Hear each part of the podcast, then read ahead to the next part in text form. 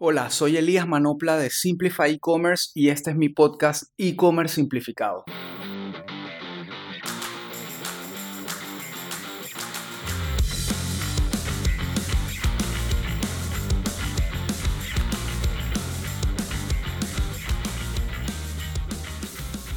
Hola, en este episodio quise traerles una charla que dicté recientemente en un evento llamado 100 ideas de innovación digital donde reunieron a 10 expertos de la industria para que cada uno diera 10 ideas sobre un tema específico, lo que hacía 100 ideas. Básicamente el tema que me tocó a mí fue la experiencia del cliente a través de la omnicanalidad, cómo ofrecer un buen servicio al cliente en todos tus canales. Lo primero que debemos tener en cuenta es qué es omnicanalidad. Normalmente omnicanalidad lo relacionan a cuando un negocio tiene, digamos, una tienda online y una tienda física o vende en, el plano físico y en el plano digital.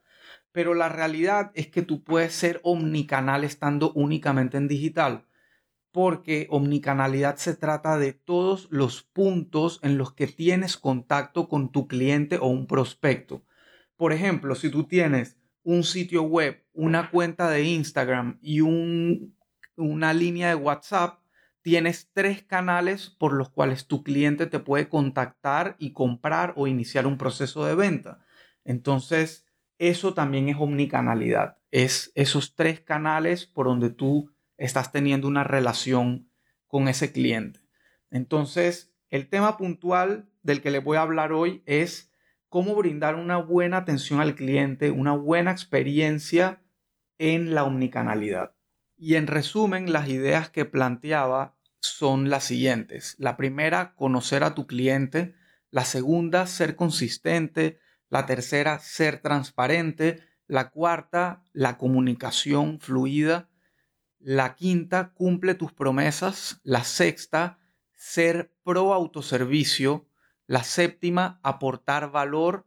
La octava, premiar la lealtad la novena, probarlo tú mismo y la décima, la validación. Entonces, hablando un poco de la primera, conocer a tu cliente, lo que te quiero decir con esto es que tu cliente o tu posible cliente, desde que es un prospecto hasta que se convierte en cliente, pasa por un recorrido de diferentes etapas dentro del proceso de compra. Normalmente hablamos de una etapa de descubrimiento, luego una etapa de consideración, luego pasa la etapa de compra, luego hay una etapa de retención y luego una etapa de recomendación.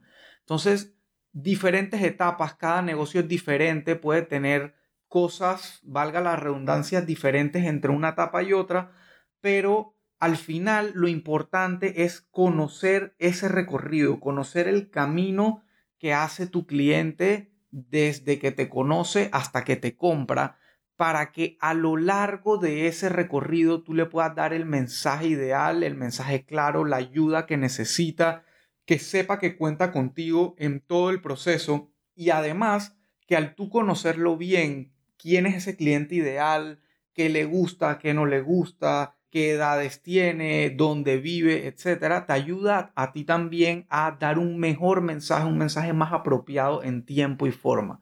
Entonces, por eso se hace tan importante que conozcas a tu cliente. El segundo es la consistencia y esto lo veo constantemente. Empresas o marcas que tienen unas tiendas físicas hermosas, súper bien decoradas, súper bien diseñadas, súper bien organizadas y cuando vas a su tienda en línea ves una tienda muchas veces mal diseñada, con una experiencia de compra muy pobre, o muy compleja, en fin, no, no va consono con lo que un cliente experimenta en su tienda física y luego cuando se traslada a su tienda online es totalmente distinto. Y ahí es donde yo me pregunto si realmente le invertiste tanto a tu marca, tanto en tu canal físico para dar una, una imagen y una ser, ser, digamos, diferenciarte de la competencia ¿Cómo es posible que luego cuando haces un canal online, un canal que cada vez es más importante, entonces, no sé, te ahorras inversión o no le das la misma prioridad o importancia? Y definitivamente eso golpea directamente la experiencia del cliente. Así que bueno, en cualquiera de las dos vías que lo hagas, si ya eres online y tienes una experiencia súper bien diseñada y estás pensando abrir algún otro canal, eh, ya sea también digital o físico, o al revés, asegúrate que todo sea consono con tu marca, con la misma experiencia que quieres brindarle al cliente. La tercera, ser transparente. En estudios recientes de la consultora PricewaterhouseCoopers, una de las consultoras más grandes a nivel mundial, decían que el 70% de la confianza que tiene el cliente en una marca es lo que determina su decisión de compra. O sea, entre más confían en la marca, más propensos son a comprarle. Y aquí es donde entra en un punto muy, muy importante la transparencia ser claro con tu cliente, ponerle las reglas de juego por delante, no ocultarle cosas, hablarle de tú a tú, que entienda exactamente en lo que está entrando al momento de comprarte a ti. Es sumamente importante que no caigamos en esos, digamos, trucos de ocultar cositas, ocultar detalles que se convierten en sorpresas posteriores y terminan generando una terrible experiencia al cliente.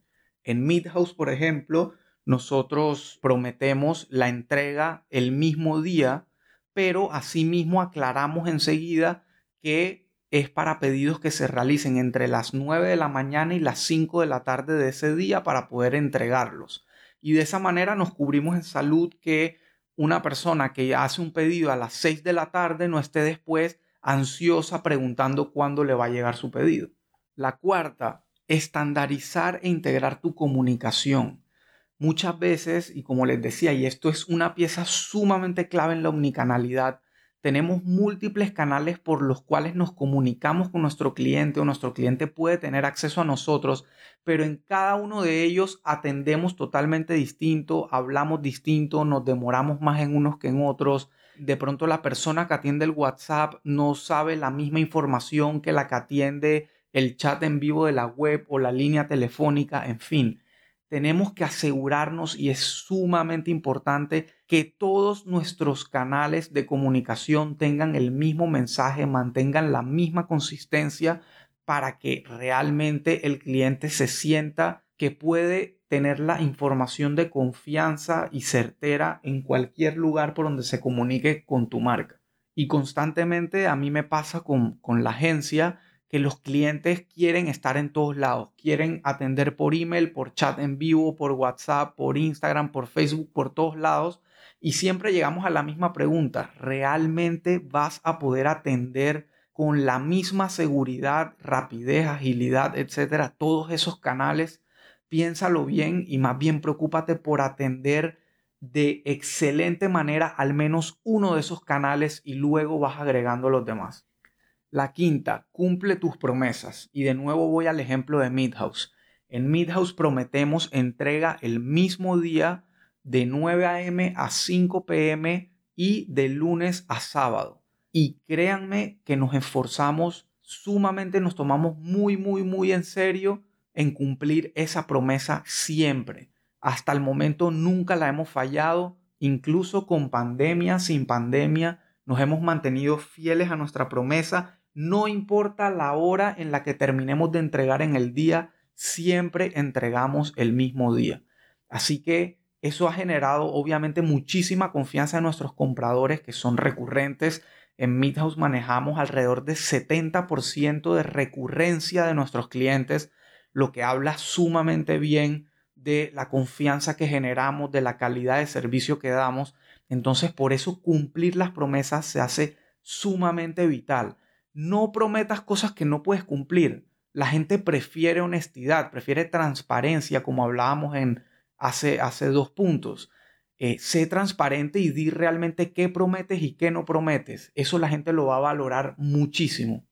La sexta y quizá la más revolucionaria de todas, y es que uno debe habilitar y promover el autoservicio, ser pro autoservicio. Muchas veces venimos con ese estilo clásico de querer ser el vendedor que está encima del cliente preguntándole qué quiere, cómo le ayudo, etcétera, pero la realidad es que cada vez más y especialmente ahora con todo lo que hemos vivido de la pandemia, la gente quiere tener la posibilidad de autoservirse, de por sí mismo buscar los productos, buscar los precios, leer qué les conviene, qué no les conviene. Y esto es sumamente vital también. Obviamente el autoservicio tiene que venir acompañado de brindarle al cliente todas las herramientas necesarias para que él se pueda autoservir. Entonces esto no solamente beneficia a ese cliente, normalmente las nuevas generaciones que les gusta mucho como ser, digamos, autosuficientes, si cabe la palabra, a la hora de servirse también y de adquirir un producto, sino que también nos ayuda a disminuir muchísimo la cantidad de recursos que debemos invertir en atender al cliente. Entonces, se cierra, digamos, el círculo, porque por un lado, sí, quieres atender súper bien al cliente, pero por otro lado también quieres darle todas las herramientas para que él se atienda a sí mismo y tienes todos los campos cubiertos al mismo tiempo. La séptima, aportar valor y va de la mano con lo anterior.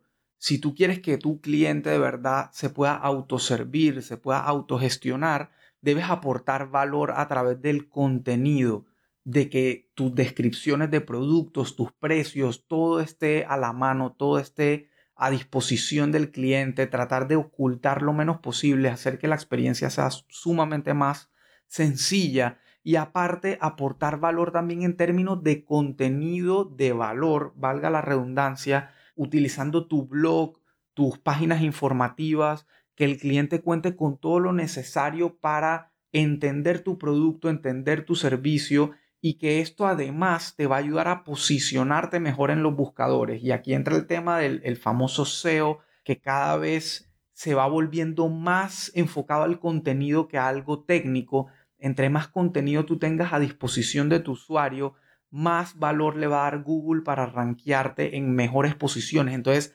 esto, como puedes ver, te ayuda de un montón de maneras porque le estás dando información valiosa al cliente que ya te encontró, que encontró tu marca, pero aparte se la estás dando al cliente que está realizando una búsqueda en buscador como Google y si tu contenido está ahí disponible y Google se lo presenta, vas a ayudar que ese cliente te encuentre más rápido a ti también.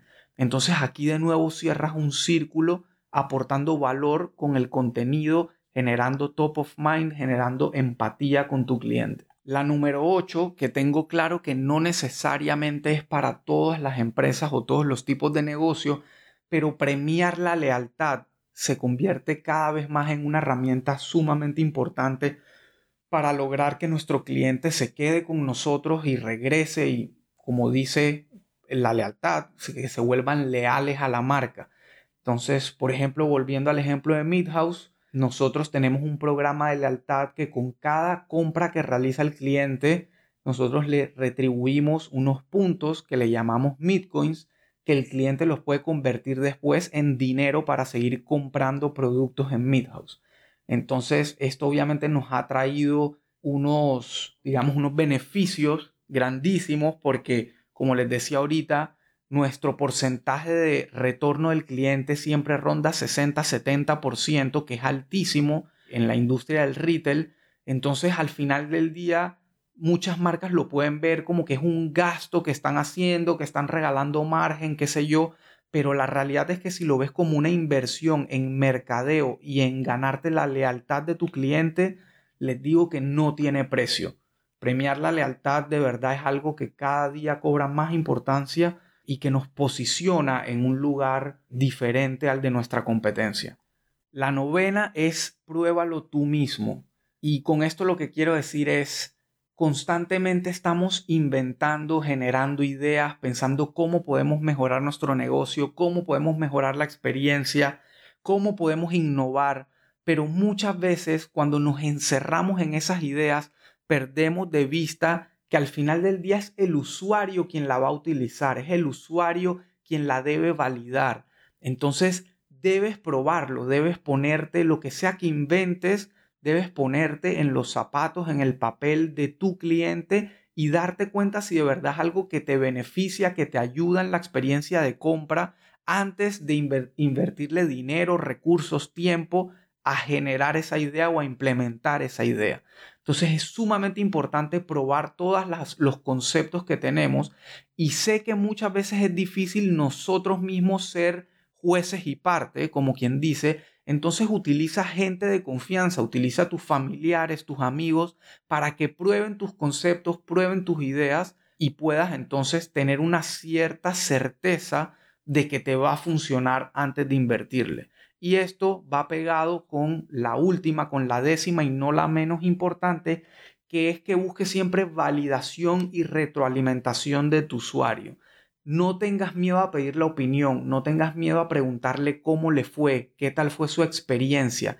Esa validación del usuario es lo único que realmente nos ayuda a mejorar, a hacer una experiencia cada día más completa, cada día más cercana al cliente, cada día más atinada.